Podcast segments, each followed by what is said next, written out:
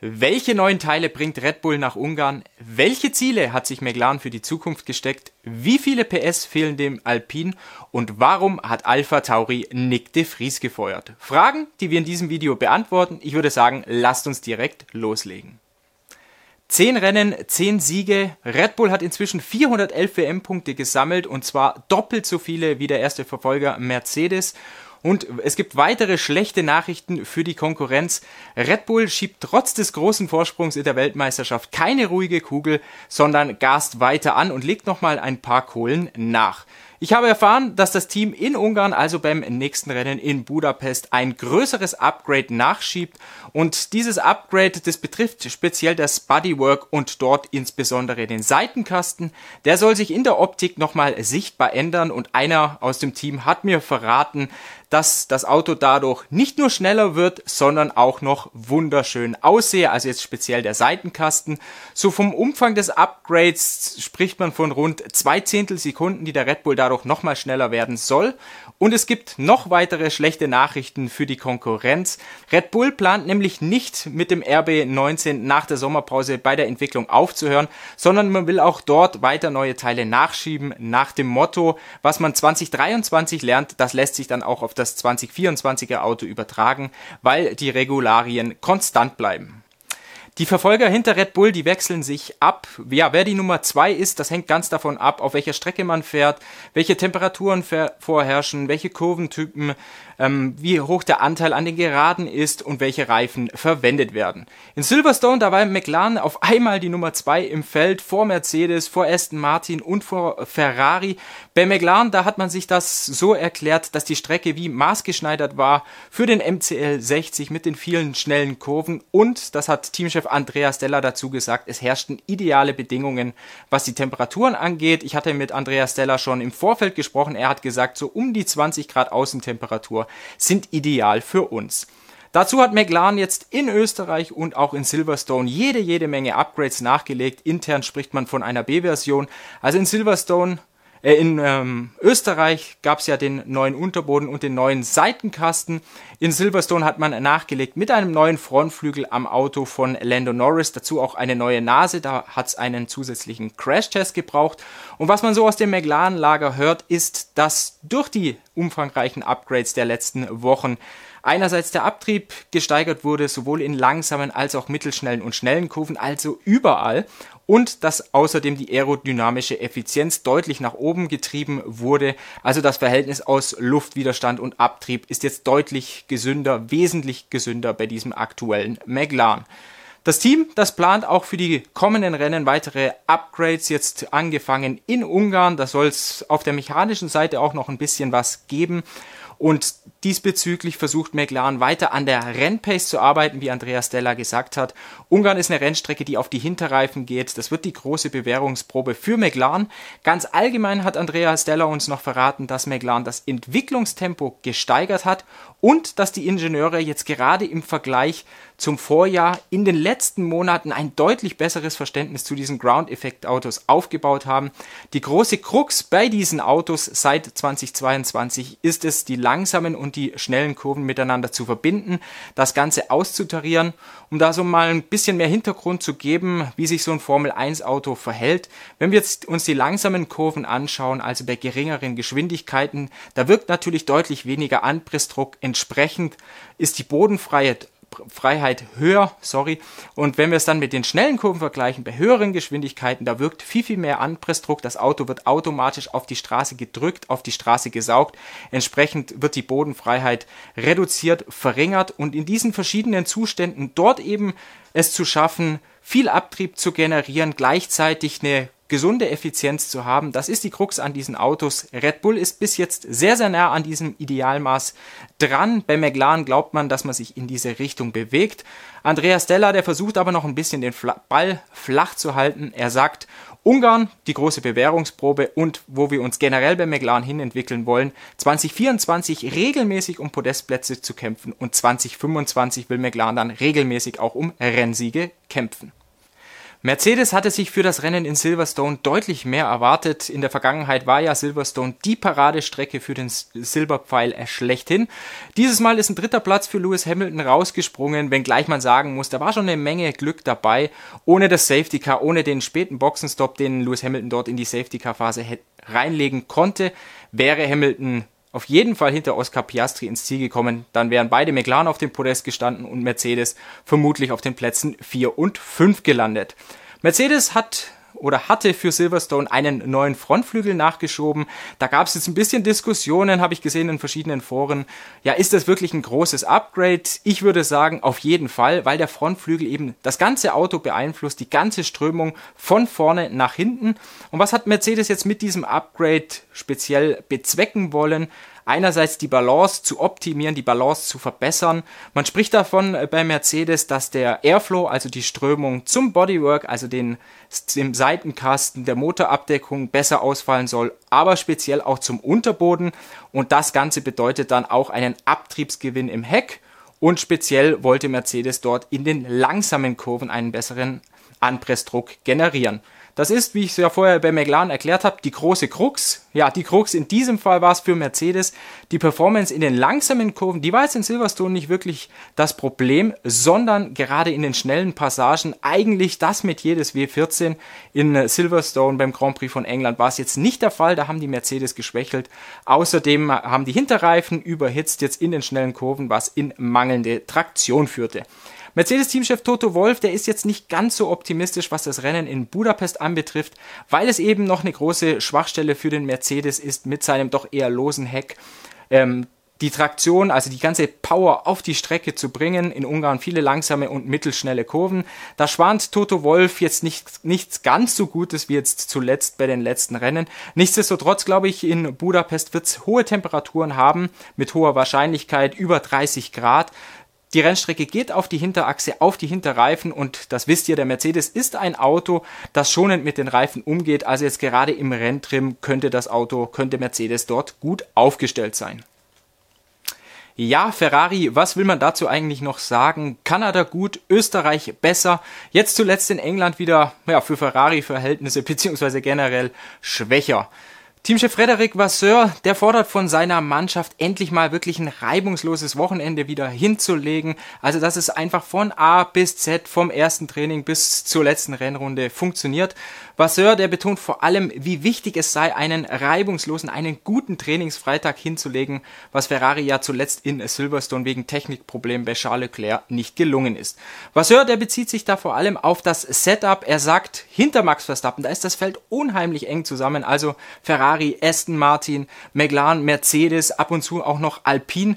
Da kommt es wirklich auf eine oder zwei Zehntelsekunden an. Und dafür braucht man eben diesen reibungslosen Freitag, um das Setup zu optimieren und um dann eben dieses eine extra Zehntel oder eben diese zwei Zehntelsekunden herauszuquetschen.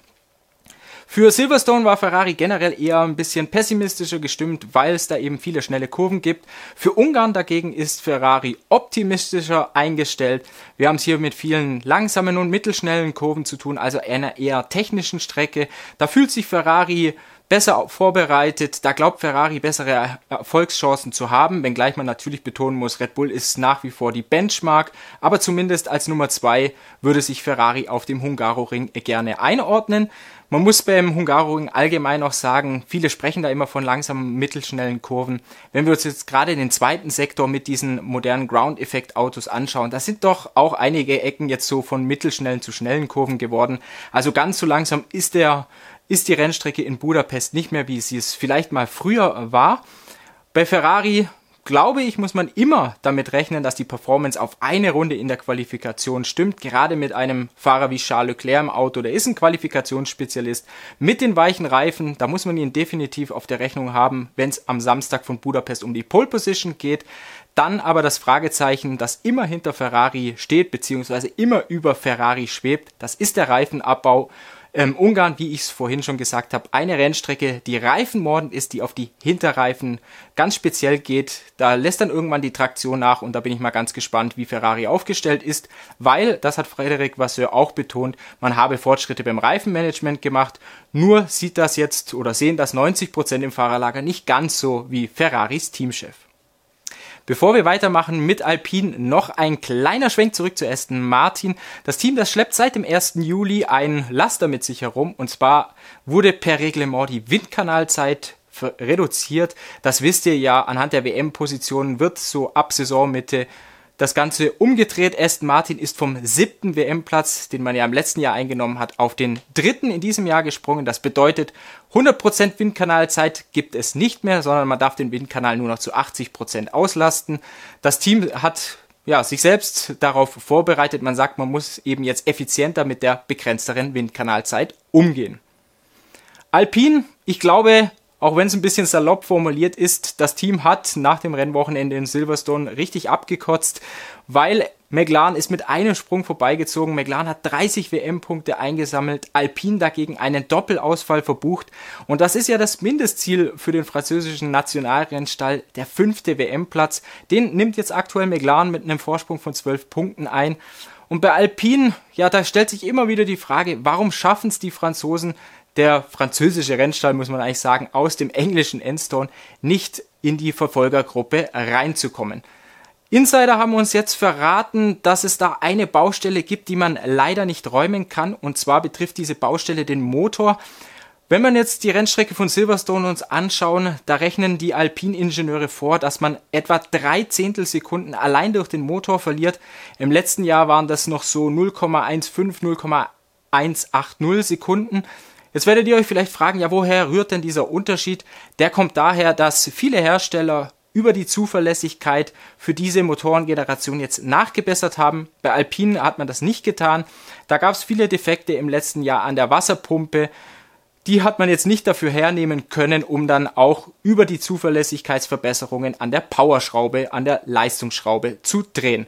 Wenn wir jetzt mal diese drei, diese drei Zehntelsekunden einbeziehen, einrechnen und vielleicht uns noch vorstellen, dass da nicht Esteban Ocon oder Pierre Gasly, beides gute Rennfahrer, aber vielleicht ein sehr, sehr guter Rennfahrer, wie so ein junger Lando Norris drin sitzt, dann kann man sich durchaus vorstellen, dass Alpine jetzt rein vom Auto durchaus auf dem Niveau von Mercedes, Ferrari und Aston Martin fahren könnte.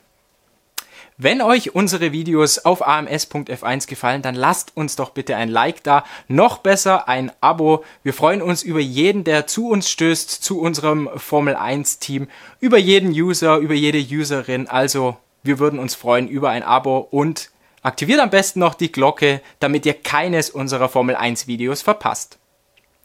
Bei Alpha Tauri ging es unter der Woche rund.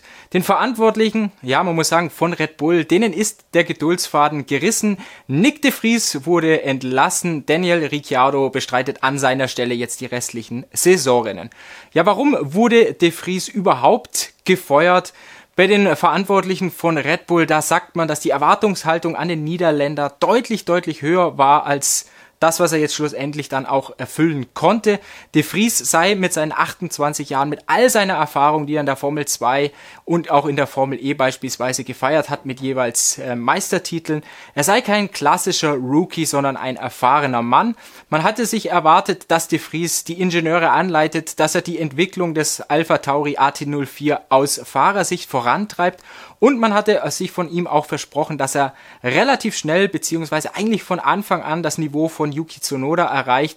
Stattdessen, das rechnet man Nick de Vries vor, verliere er immer noch so drei Zehntelsekunden pro Runde auf seinen japanischen Teamkollegen und das hat jetzt eben gereicht, dass Red Bull die Geduld verliert.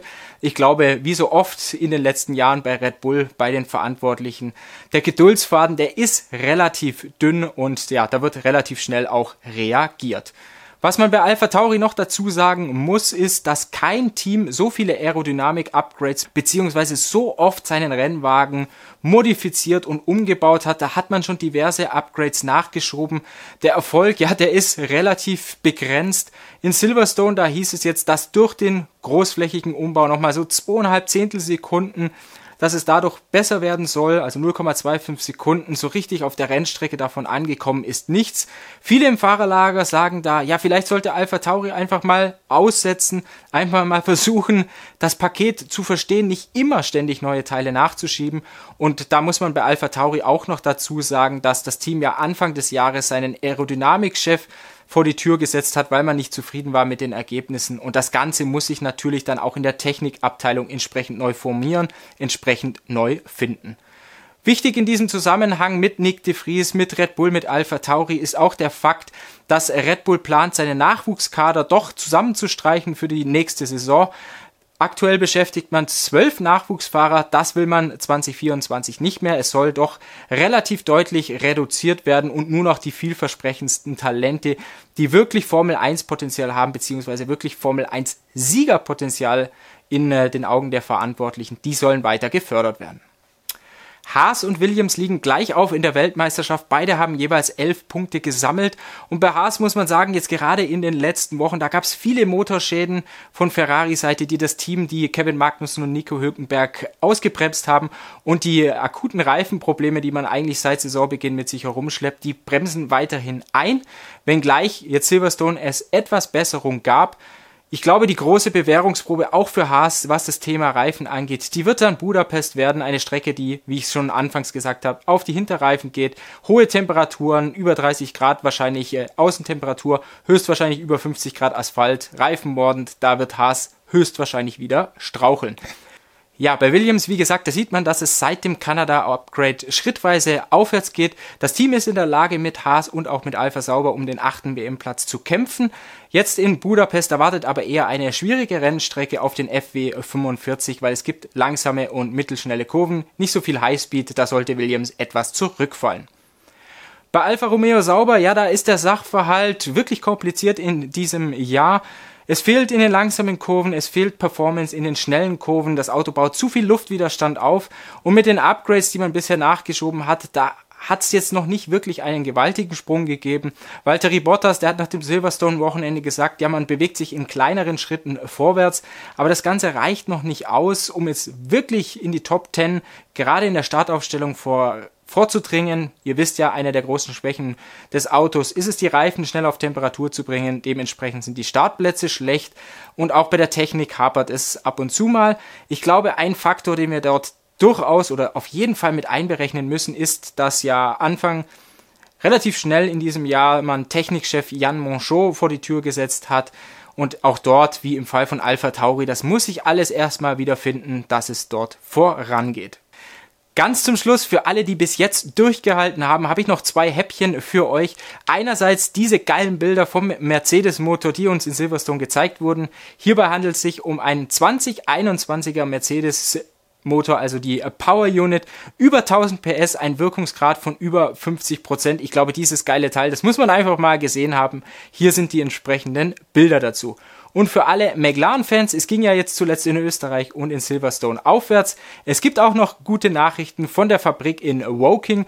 Der neue Windkanal, den man dort gebaut hat, der ist inzwischen fertig, der steht. Ähm, die Ingenieure befinden sich in der Kalibrierungsphase, also das ganze Teil läuft schon. Nur das Auto, das steht noch nicht drin. Da muss man jetzt mal die Kalibrierungsphase abwarten. Also der aktuelle und auch der nächstjährige McLaren, die brauchen noch ein bisschen, bevor sie in den Windkanal dürfen.